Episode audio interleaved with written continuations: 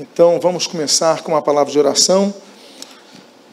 Pai amado Deus bendito, nós te louvamos, nós te glorificamos e nós te agradecemos pela tua palavra que nos norteia, ela nos vivifica, ela nos reanima, ela nos traz edificação para que a nossa fé seja solidificada.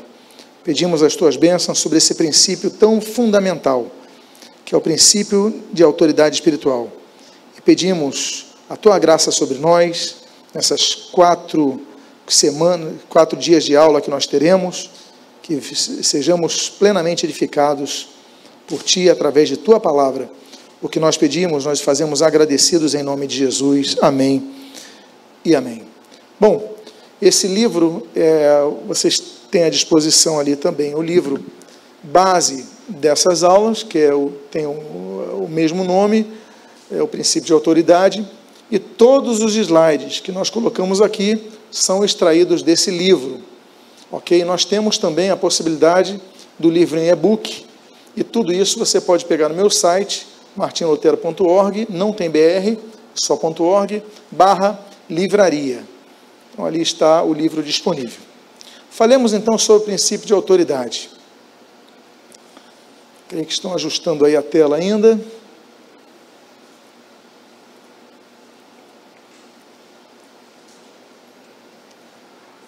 Vamos só aguardar que ajustem para que não haja nenhuma, nenhum desincronismo.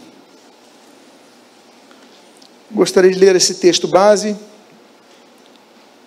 sobre o princípio de autoridade de Romanos, capítulo de número 13. Todo homem esteja sujeito às autoridades superiores, porque não há autoridade que não proceda de Deus e as autoridades que existem foram por ele instituídas, de modo que aquele que se opõe à autoridade resiste à ordenação de Deus, e os que resistem trarão sobre si mesmos condenação. Então nós vemos, em primeiro lugar, todos nós estamos debaixo de uma autoridade, queiramos ou não. Segundo ponto, devemos nos submeter às autoridades. Terceiro ponto, aqueles que resistem às autoridades, eles trazem sobre si próprios condenação. Então, isso está em Romanos capítulo 13, versículos 1 e 2. Falar sobre autoridade, e esse é o primeiro capítulo que nós vamos abordar aqui, que Deus, ele traz a hierarquia como caos contra o anarquismo. E o princípio de autoridade é, é exercido ativamente nos céus como na terra. Falar sobre autoridade é difícil, sobre submissão à autoridade. Por quê? Porque nós temos duas coisas muito difíceis ao ser humano que não é convertido, que é obediência e submissão, que são coisas distintas. Não podemos confundir. Há pessoas que são obedientes, mas não são submissas. Vamos explicar isso ao longo do nosso estudo. Mas é difícil por quê? Porque o homem caído, o homem que tem a sua natureza caída, ele tem muita dificuldade em se submeter a outra pessoa. E uma das coisas mais difíceis que o novo convertido encontra quando começa a caminhar, a trilhar no caminho da vida, é o de se submeter a lideranças. Até porque, meus amados irmãos, nós temos observação de que muitas vezes você se submete a pessoas que você considera, as quais você considera como não sendo superiores a você. Como é que eu vou me submeter a fulano se eu tenho mais experiência nessa área? Como é que eu vou me submeter a cicrano se essa pessoa tem menos conhecimento nessa área do que eu? Então isso vai contra a nossa natureza e nós devemos então é, trabalhar muito a respeito disso. Até porque submissão e desobediência são as causas mais comuns da queda de cristãos. E isso, desde o ocorrido nos céus, com a submissão de Satanás, enquanto querubim ungido da guarda, assim como na terra, quanto à desobediência de Adão e Eva. Ou seja, é o princípio que se revela nos 66 livros da Bíblia e que nós já vemos no começo de todas as quedas, insubmissão nos céus e desobediência na terra. Vamos então começar a falar a respeito da importância da hierarquia contra o caos do anarquismo. Toda a estrutura divina se antepõe ao caos.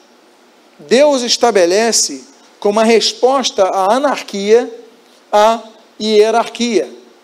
E o princípio então da submissão, ele só é, consegue ser ah, praticado por pessoas que têm o coração quebrantado, como eu disse a vocês. A pessoa se converte a Cristo, mas ela precisa trabalhar a sua vida, precisa negar a sua própria carne, a sua própria vontade.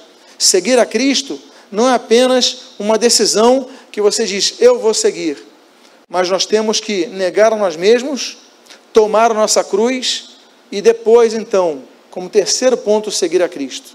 Há uma ordem, há um escalonamento. E o negar a si mesmo é muitas vezes você então destronar o seu orgulho. Eu volto a dizer: sempre nos submeteremos a pessoas imperfeitas. Não procure se submeter a alguém perfeito nessa terra, porque você não vai encontrar a perfeição somente no Deus Trino. Agora, princípio da hierarquia, ele é um princípio estabelecido nos céus. Só que tem um detalhe.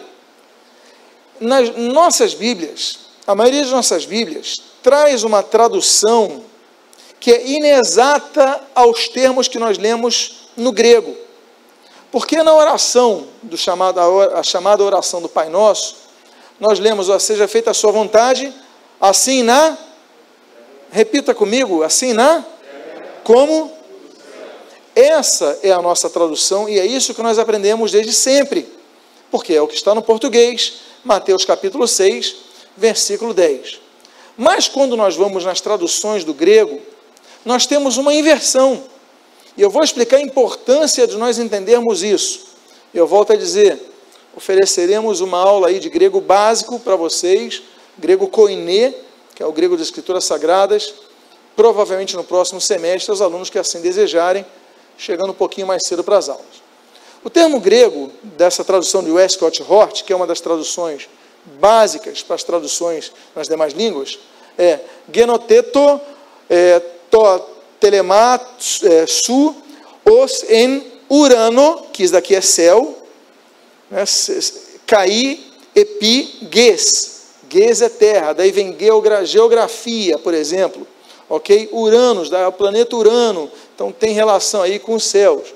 Outra tradução muito usada para as, para as bases das versões em português e em outros idiomas é a de Tinchedorf, que é a mesma coisa, genoteto, é, to telemá, su, os em urano, caí, epi, ges. Ou seja, mesma coisa. Qual seria a tradução livre que nós teríamos se nos baseássemos nas traduções de Westcott Hort e Tischendorf? Seria do mesmo modo que a sua vontade é cumprida ou obedecida no céu, assim também seja feita na terra. Não traz uma diferença? Por quê? Porque ele está colocando o céu como uma referência a ser emulada na terra. Ou seja, assim como os anjos obedecem no céu, que nós obedeçamos na terra. A tua vontade é obedecida nos céus pelos anjos de maneira precisa, depois daquela rebelião ali citada em Apocalipse 12, 4. Mas então, nós temos ali o, o exemplo dos anjos, então, olha, a sua vontade na terra seja feita como os anjos fazem no céu. Ou seja, nesse momento da oração do Pai Nosso, Jesus está colocando os anjos, a obediência, a submissão dos anjos, como modelo a ser seguido por nós. Pois bem,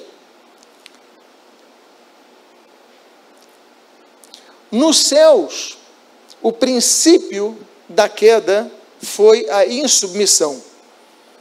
Satanás, ele cai pela insubmissão, claro. Vamos, vamos ver aqui as, a, a decadência dele. Naquela profecia do rei de Tiro, citando ali o rei de é, Apocalipse, aliás, não estou falando de Ezequiel 28, estou falando de Isaías capítulo 14, versículos 12 a 14, nós vemos essa palavra profética que é chamada profecia de dupla referência, se aplica em ocasiões distintas.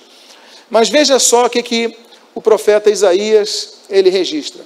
Como caíste do céu, ó estrela da manhã, filho da alva, como foste lançado por terra, tu que debilitavas as nações, tu dizias no teu coração: Eu subirei ao céu, acima das estrelas de Deus exaltarei meu trono, subirei acima das mais altas nuvens e serei semelhante ao Altíssimo.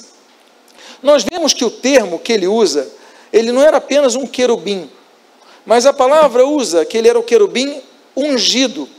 A palavra ungido, que ali está, é, que é a mesma palavra de Messias, né, Machia, que vem do grego machar, que significa ungir, derramar óleo, dar autoridade, demonstra que ele era um querubim diferente de outros querubins, porque ele tinha esse qualificativo. Ele era um querubim machia, ele era um querubim ungido, ele era o querubim que recebera autoridade, que o diferenciava de outros. Então você vê que ele recebeu autoridade. Com isso, nós já vemos grau, grau hierárquico nos céus, desde o início dos tempos. Desde antes da queda humana, já havia autoridade. Agora, isso para ele não foi bem absorvido. Por quê? essa autoridade inflou o interior desse anjo. Nós vemos, é, deixa eu avançar aqui, Paulo, inclusive, fala sobre esse orgulho, sobre essa vaidade extremada, sobre esse tipo de vaidade que torna a pessoa não apenas feliz consigo própria, mas começa a ver os outros como inferiores a, a si próprio, o que Filipenses 2, 3 vai combater frontalmente, mas o apóstolo Paulo fala sobre esse ensoberbecimento de alguns cristãos que podem atingir principalmente aqueles que recebem autoridade na igreja antes do tempo, antes de demonstrarem maturidade. Veja você a questão do episcopado.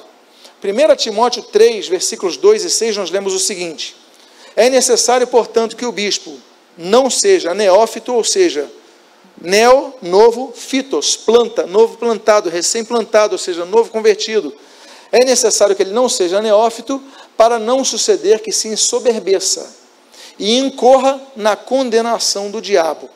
Ou seja, esse texto já nos revela que a condenação do diabo ela começa a se estabelecer quando há ensoberbecimento, ou seja, soberba no coração de Satanás.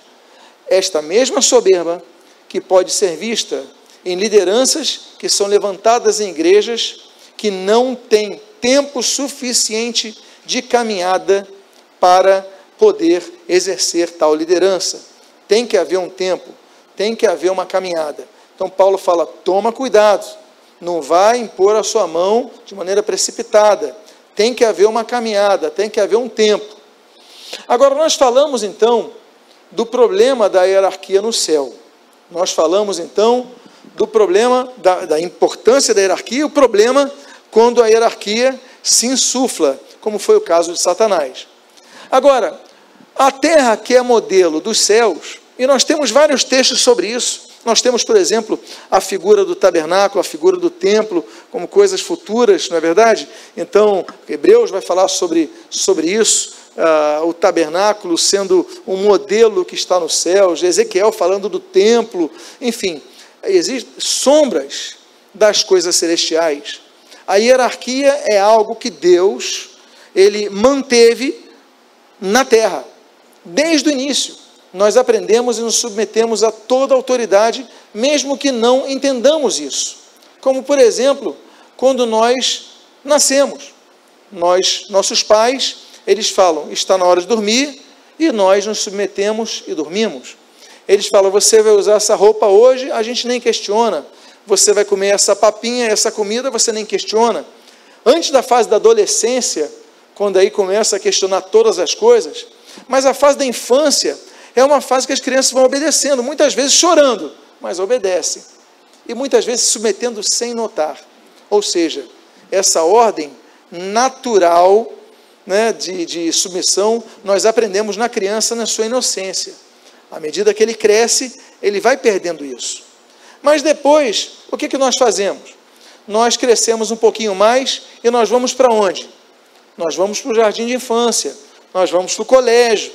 E lá nós aprendemos que existe um outro tipo de autoridade que nós vamos lidar. Quem é essa autoridade? O professor. O professor fala: olha, você tem que trazer esse trabalho de casa. E você então se submete e obedece. Olha, agora, agora é o momento do intervalo. Tocou a campainha, o diretor tocou a campainha. Vamos para o intervalo. Você vai e segue para o intervalo. Você não trabalha independentemente do professor, ou do diretor, ou da liderança do colégio. Simplesmente existem as regras. Olha, a aula é de sete ao meio-dia, e você chega antes das sete e sai depois do meio-dia. Por quê? Porque nós aprendemos desde cedo que existem figuras de autoridade. Os pais na casa, os professores no colégio, aí você na faculdade, aí você cresce e você começa a trabalhar. Aí você mais uma vez, mais uma vez se submete à autoridade. Por quê? Tem horário de você entrar no trabalho, tem horário de você sair. Tem o código de vestimenta do trabalho. Tem o que você, você precisa fazer isso, você então vai e faz aquilo. Ou seja, nós começamos, ainda que questionando muitas vezes, não nos submetendo, mas começamos a entender o valor da obediência. Eu quero dizer para os irmãos que existe muita diferença entre obediência e submissão, vamos tratar ao longo desse estudo, porque uma pessoa pode ser obediente, mas não ser submissa. Depois vamos falar do termo submissão, vamos trabalhar ele no grego. Mas o fato é que tem pessoas que, por exemplo, vão servir na igreja, e o líder fala o seguinte: olha, hoje você vai ficar na recepção. Poxa, mas eu não quero ficar na recepção. Eu sou contra, eu quero ouvir a palavra, eu quero participar do louvor. Ele me colocou na recepção. E você fica na recepção com cara emburrada, chateado, mas você obedece. Logo, você obedeceu 100%. Você está na recepção. Você é 100% obediente, mas você não é submisso. A submissão, então, é um trabalho interno que pode ser observado e deve ser observado através da ação externa, que é a obediência. A obediência se vê, a submissão não. Você dá uma tarefa para a pessoa, ela pode te apresentar contrariada, com sorrisos no rosto, você não notar a insubmissão. Então, cuide para que você não seja apenas uma pessoa obediente, mas cuide para que você seja um cristão submisso. E aí nós temos então submissão em tudo. Se você for para o hospital, você vai se submeter ao médico. Ele vai falar, você vai, vai ficar em cama, você vai tomar esse remédio, e você vai se submetendo, você vai obedecendo, e isso acontece em qualquer cultura. Então nós aprendemos desde cedo a submissão e nós aprendemos desde cedo a obediência. Não faz parte de nossa natureza obedecer facilmente, nós questionamos, nós, nós não aceitamos. Mas há momentos que você não tem outra escolha senão obedecer, como nesse caso do colégio, do trabalho, você pode desobedecer, claro que você pode, mas você vai ser mandado embora. Você pode desobedecer na tua faculdade, claro que você pode, mas você vai ser reprovado. Você pode desobedecer é, no hospital, claro que você pode, mas você pode continuar enfermo. Então, a obediência é uma opção. Mas quando você começa a administrar esse sentimento e a entender o valor da submissão, a maturidade que isso traz, os benefícios, então você deixa de receber punições, como aquela que nós citamos da condenação mencionada ali em Romanos capítulo 1, versículos 2 e 3. Aliás, 1 e 2, perdão. Existe uma falácia ilógica, que de algumas pessoas se dizem cristãs, mas se denominam eu não preciso de liderança. Eu não preciso, são os pseudo-anarquistas, porque na verdade não existe anarquismo. O, aí você fala, mas isso é um problema recente? Sim, recentemente, cada vez mais nós temos visto crentes desigrejados. Não preciso de nada disso. Mas isso não é algo novo. Na carta de Judas, no versículo número 12, nós já vemos isso na igreja primitiva, desde os primórdios da igreja primitiva. Então nós temos, por exemplo, esse texto do versículo 12 de Judas, que diz assim: Estes homens são como rochas submersas, em vossas festas de fraternidade, banqueteando-se juntos sem qualquer recato, pastores si, que a si mesmos se apacentam. Olha só, eu não preciso de ninguém, eu sou pastor de mim mesmo.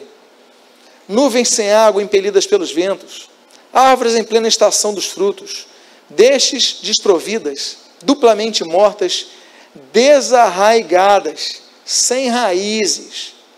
Então, o problema da, de pessoas insubmissas que não querem estar debaixo de nenhuma liderança é uma falácia, não é uma descoberta da roda que o pessoal está tendo. Sempre existiu esse problema na igreja. E a igreja sempre foi instruída a combater isso. Então há pessoas que dizem: não, nossa igreja não tem liderança. Vocês estão querendo enganar quem? Tem liderança. Nem que você chame de é, assembleia. Não, nossa igreja é definida por assembleia, por comissão, por grupamento, por. É, não sei o nome que você queira dar, mas sempre o grupo, e Max Weber vai falar sobre isso nos seus estudos de sociologia, Durkheim vai falar sobre isso também. Sempre há no grupamento pessoas que são o que no marketing chamam de gatekeepers, pessoas que influenciam outras. Pessoas que dão uma opinião e aquela opinião move o grupo. Ou seja, são pessoas que influenciam aqueles.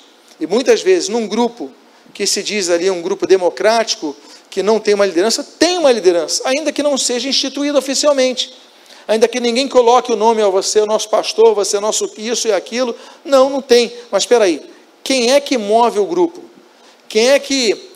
Então nós temos que entender sempre a liderança, ainda que não sejam formalizadas, ainda que não sejam pro forma, ainda que não tenham título, sempre haverá liderança, mesmo naqueles que se declaram em igrejas sem liderança. Então só muda o nome. Agora, uh, Deus concede autoridade ao homem. Para nós falarmos do princípio de autoridade, temos que entender que aquele que detém autoridade maior, ele concede autoridade ao homem. E sempre foi assim. Isso não é de hoje. Toda a criação já começa começamos a entender, está sujeito ao Criador. Isso é um fato inconteste. Deus tem todo o controle. E nós temos o texto, textos, como esse do Salmo 24, no versículo 1, que diz: Ao Senhor pertence a terra e tudo que nela se contém, o mundo e os que nele habitam. Não há o que questionar. Ao Senhor pertence tudo. O mundo, a terra, a criação, é, dentro da criação, a humanidade. Está tudo debaixo do controle dele. Agora, ainda que Deus detenha e jamais é, deixou de deter todo o controle e autoridade, ele delegou parte dessa autoridade para a humanidade, para que a humanidade então usasse de sua autoridade. Nós já vemos isso no primeiro capítulo de Gênesis quando nós lemos ali nos versículos 26 a 28 o seguinte: Também disse Deus: façamos o homem à nossa imagem, conforme à nossa semelhança. Tenha ele, olha o que diz aqui, domínio sobre os peixes do mar. Opa, já vemos aqui um diferencial, uma autoridade concedida. Tenha ele domínio sobre os peixes do mar, sobre as aves dos céus, sobre os animais domésticos, sobre toda a terra e sobre todos os répteis que rastejam pela terra. E Deus, versículo 28, e Deus os abençoou e lhes disse: Sede fecundos, multiplicai-vos, enchei a terra e o que mais?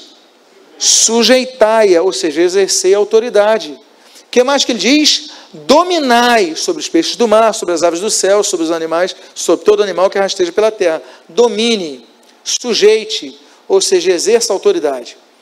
Então Deus, que detém toda a autoridade, ele concede parte dessa autoridade à humanidade, para que ela exerça essa autoridade sobre tudo, sobre toda a criação que Deus deu. Entretanto, o homem perde parte dessa autoridade que recebe. Ele permite que isso aconteça. Quando? Quando ele se. É, quando ele é, se torna uma pessoa desobediente, quando ele fica insubmisso e desobedece francamente. Toda a terra sofreu o pecado, nós sabemos isso. Toda a criação gemeu pelo pecado.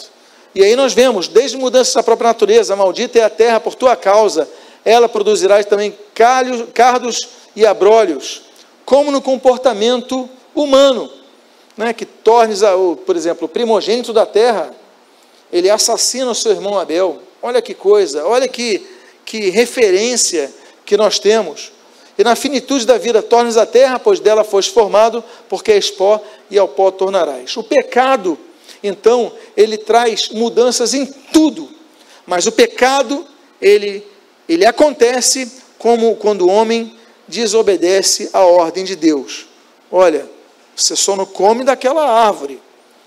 Tudo você tem à disposição. Satanás trabalha na vaidade humana e sereis como Deus. Ele trabalha no orgulho humano, mesmo caso que ele mesmo experimentou, ele vai querer que o homem passe, e ele consegue. E o homem então passa, e a Eva então pega, e aí você conhece, sabe tudo o que acontece é, em relação ao pecado. E aí nós temos o texto que claramente traz esse rastro a toda a humanidade. Romanos 5,12, que diz: Portanto, assim como por um só homem entrou o pecado no mundo e pelo pecado a morte, também a morte passou a todos os homens, porque todos pecaram. E nós temos então esse alastramento. Essa autoridade que o homem perdeu sobre a terra, ele tinha domínio ele tinha autoridade, Deus mandou ele dominar, Deus mandou ele cuidar, ele administrar, exercer autoridade, mas ele perde isso. E ele perde para quem? A quem ele cede o pecado? A oferecimento de quem ele cede o pecado? A Satanás. Então, tanto é que é um texto muito importante sobre a autoridade de Satanás no período que Jesus está sendo tentado. Logo depois do Jordão, a Bíblia diz ali em João capítulo 3, Jesus é levado, é, Jesus batizado, né, logo depois, então, Jesus é levado ao deserto, Mateus capítulo 4, ah, para ser tentado no deserto. E nós temos então esse texto em Lucas capítulo 4. Nós temos esse texto o seguinte, da tentação de Cristo. E elevando, mostrou-lhe no momento todos os reinos deste mundo do mundo. Disse-lhe o diabo: Dar-te-ei. Ora, por que, que ele diz dar-te-ei? Por que, que ele diz eu vou te dar? Porque ele detém autoridade sobre os reinos do mundo. Dar-te-ei toda esta, o que que diz o texto? autoridade. Portanto, se ele oferece algo a Jesus, e Jesus não recrimina ele por ele ter mentido, a recriminação de Jesus vai ser por outro motivo, mas ele não falou você mentiu, eu que tenho autoridade. E vamos já falar sobre isso, vamos a Mateus já. Dar-te-ei toda esta autoridade e a glória destes reinos, porque ela me foi o que? Entregue. Portanto, nesse texto, Satanás ele deixa claro essa, esse domínio, essa autoridade sobre os reinos me foi entregue. Daí você vê Deus levantando pessoas durante todo o período do Antigo Testamento para serem luzeiros nesse mundo. Deus levanta um povo, Deus levanta o sacerdócio, Deus levanta os profetas, Deus levanta os justos da terra, sempre para serem uma luz no meio do caos, uma exceção no meio dessa terra. E aí então ele fala: esta autoridade agora destes reinos, porque ela me foi entregue, e a dou a quem eu quiser. Olha só que coisa. Portanto, se prostrado me adorares, toda será tua. Mas Jesus lhe respondeu: Está escrito: Ao Senhor teu Deus adorarás e só a Ele darás culto. Qual é a recriminação de Jesus? Que ele mentiu? Não. A recriminação de Jesus é sobre essa frase: Se postrado me adorares. Jesus falou: Ao Senhor teu Deus adorarás, só a Ele dará culto. Jesus não falou: Peraí, você não tem toda a autoridade sobre a terra, por que você está me oferecendo? Que história é essa? Você está mentindo. Mas não, Jesus recrimina pela, pelo desejo de ser adorado. Então, quando o homem peca, ele então transporta a autoridade recebida de Deus para aquele que o venceu, que foi Satanás. E isso, essa autoridade dura no transcurso de todo o período do Antigo Testamento. Daí, nós temos as alianças que Deus faz com a humanidade. Aí temos várias. Né? Temos a aliança trinitariana Gênesis 1, 26. Nós temos a aliança de Éden, Gênesis 3. Nós temos a aliança de Noé, Gênesis 9. Nós temos a aliança de Abraão, Gênesis 12. Nós temos a aliança com Moisés, com o povo de Israel, a lei, é, Êxodo 19. Nós temos a aliança da terra, Deuteronômio 28, 29. Nós temos a aliança de Davi, 1 Samuel capítulo 7. E nós temos várias alianças aí sendo levantadas, até que na profecia de Jeremias capítulo 31, Deus fala: Far-vos-ei uma nova aliança.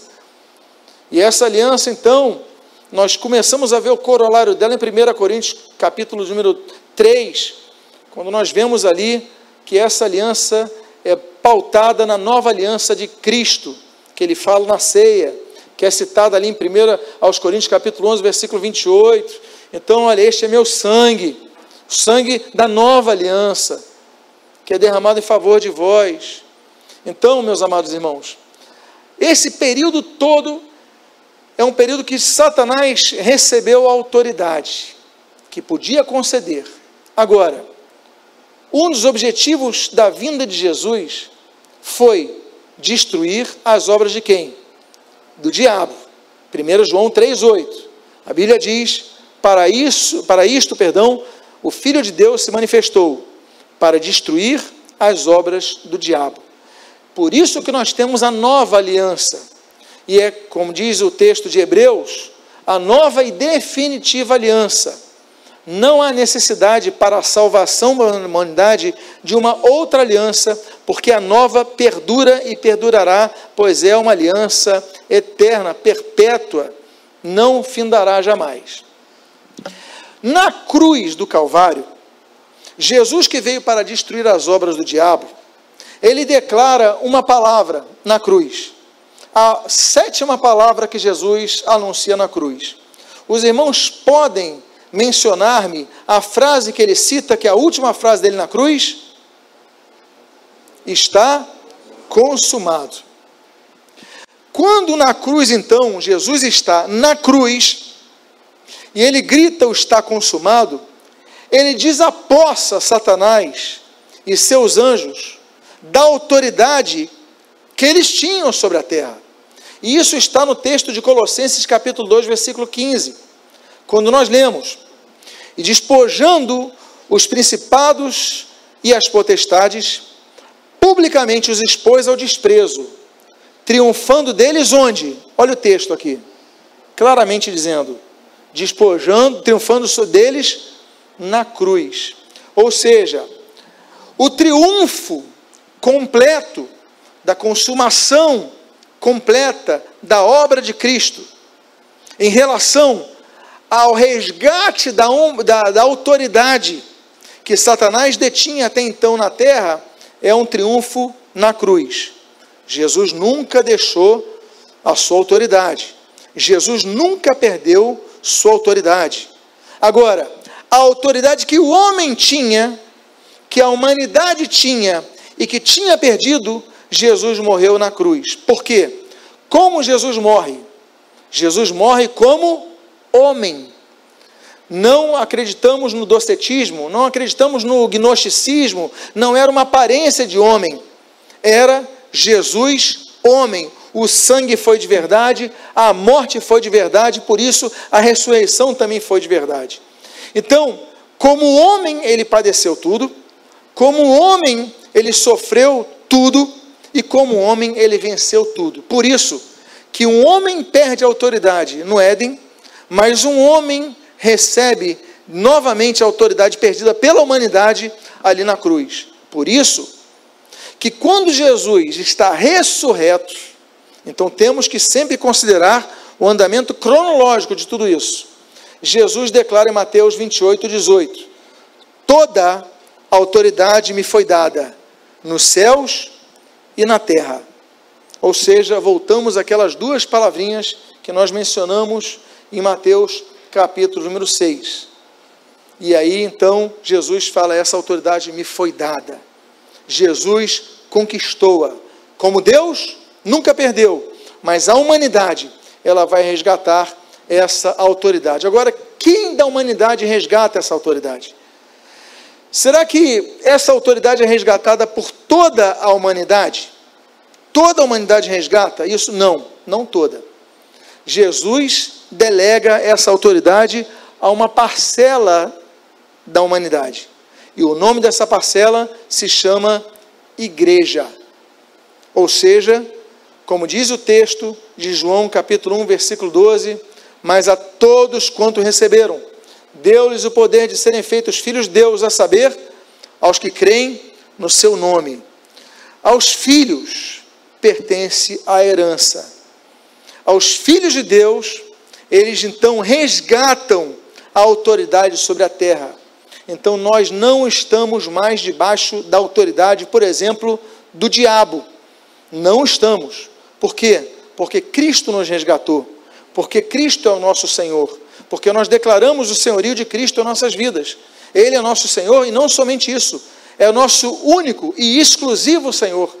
Nós não mandamos mais em nós mesmos, não somos mais é, é, é, guiados pela nossa própria vontade, mas sujeitamos. Olha o princípio da submissão: submetemos a nossa vontade à vontade do Pai, aprendendo aquilo que Jesus falou: seja feita a tua vontade e não a minha. Ou seja, o princípio de autoridade margeando todas as páginas da Bíblia e de maneira tão clara no Evangelho.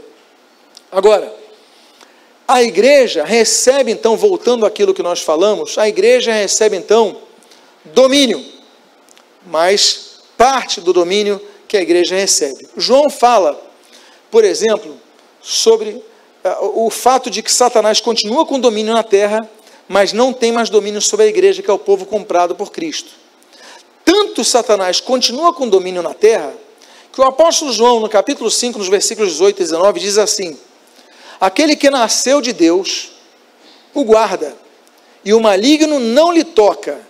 Sabemos que somos de Deus e que o mundo inteiro jaz no maligno. Ele usa a palavra maligno duas vezes. Numa, para dizer sobre a autoridade dele sobre o mundo. Ele permanece com autoridade nesse mundo, mas que mundo? o mundo caído, nos filhos da perdição, nos filhos das trevas, nos que não, não têm a marca do sangue do cordeiro no umbral de seus, dos, seus, seus corações. Agora ele fala então que o mundo inteiro jaz no maligno, a Bíblia não está mentindo, ela está debaixo da autoridade do maligno. Mas esse maligno, por outro lado, não toca nos que nasceram de Deus.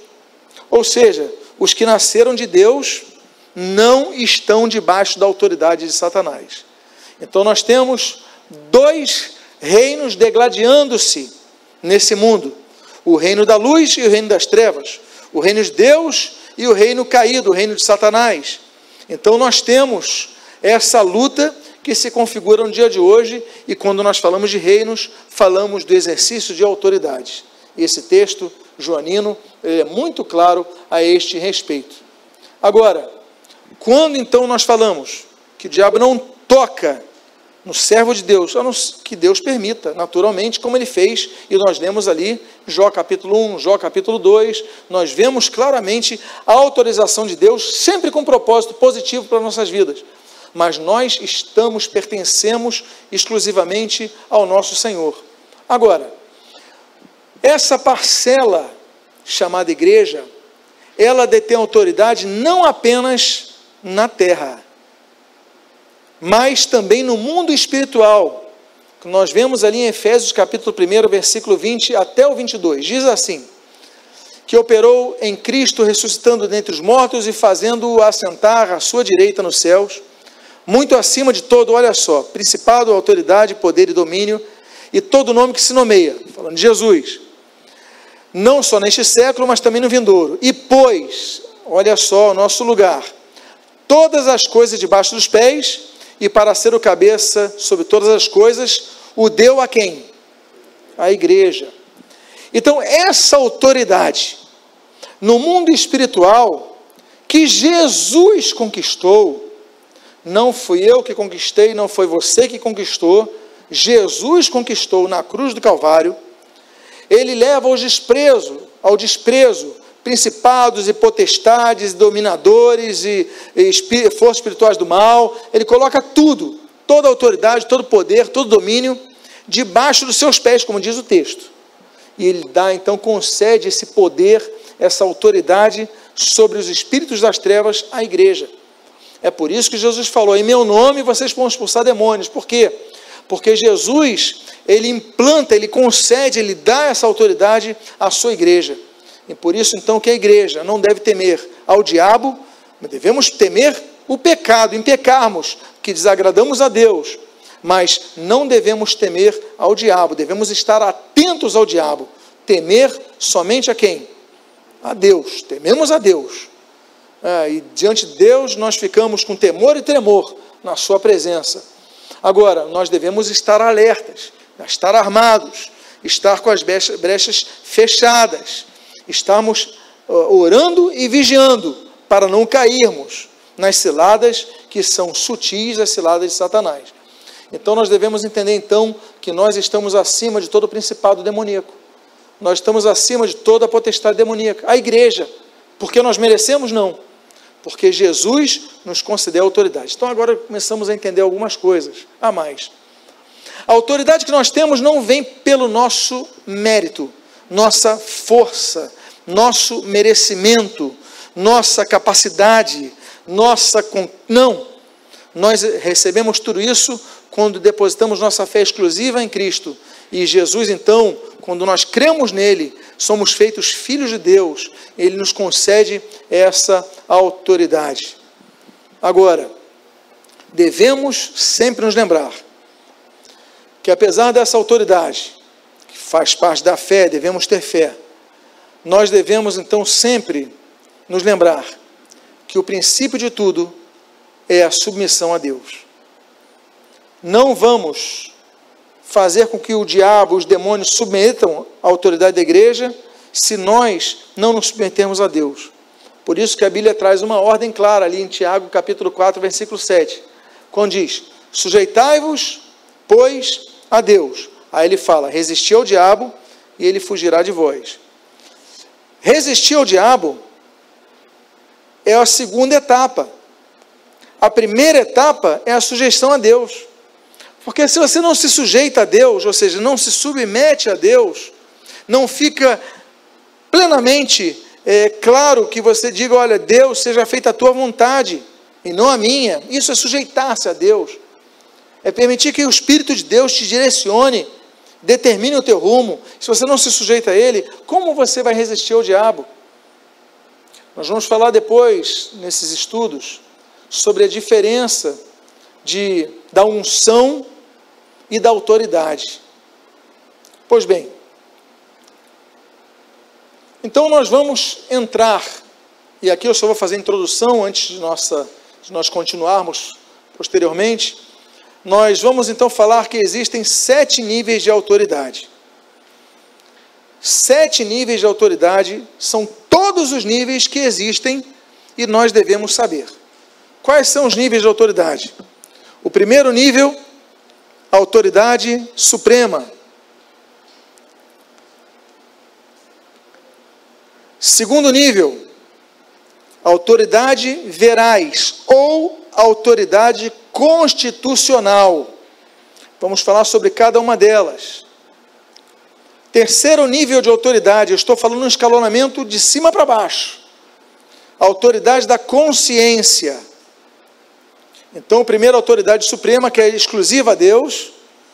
Depois, a autoridade verais ou constitucional, que é a palavra de Deus, que é o extrato da vontade de Deus.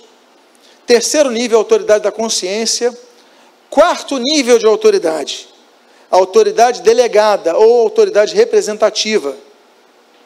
E essa é que nós mais vamos falar, porque é essa que nós mais, é, é, digamos assim, relacionamos-nos. Ok? Vamos falar da autoridade espiritual, vamos falar da autoridade profissional, autoridade familiar, todos os níveis de autoridade delegada. Depois, a autoridade cultural, Depois, a autoridade funcional. E, por fim, a autoridade estatutária. São esses os sete níveis de autoridade sobre os quais nós vamos tratar nessa série de estudos. Que Deus te abençoe rica e abundantemente.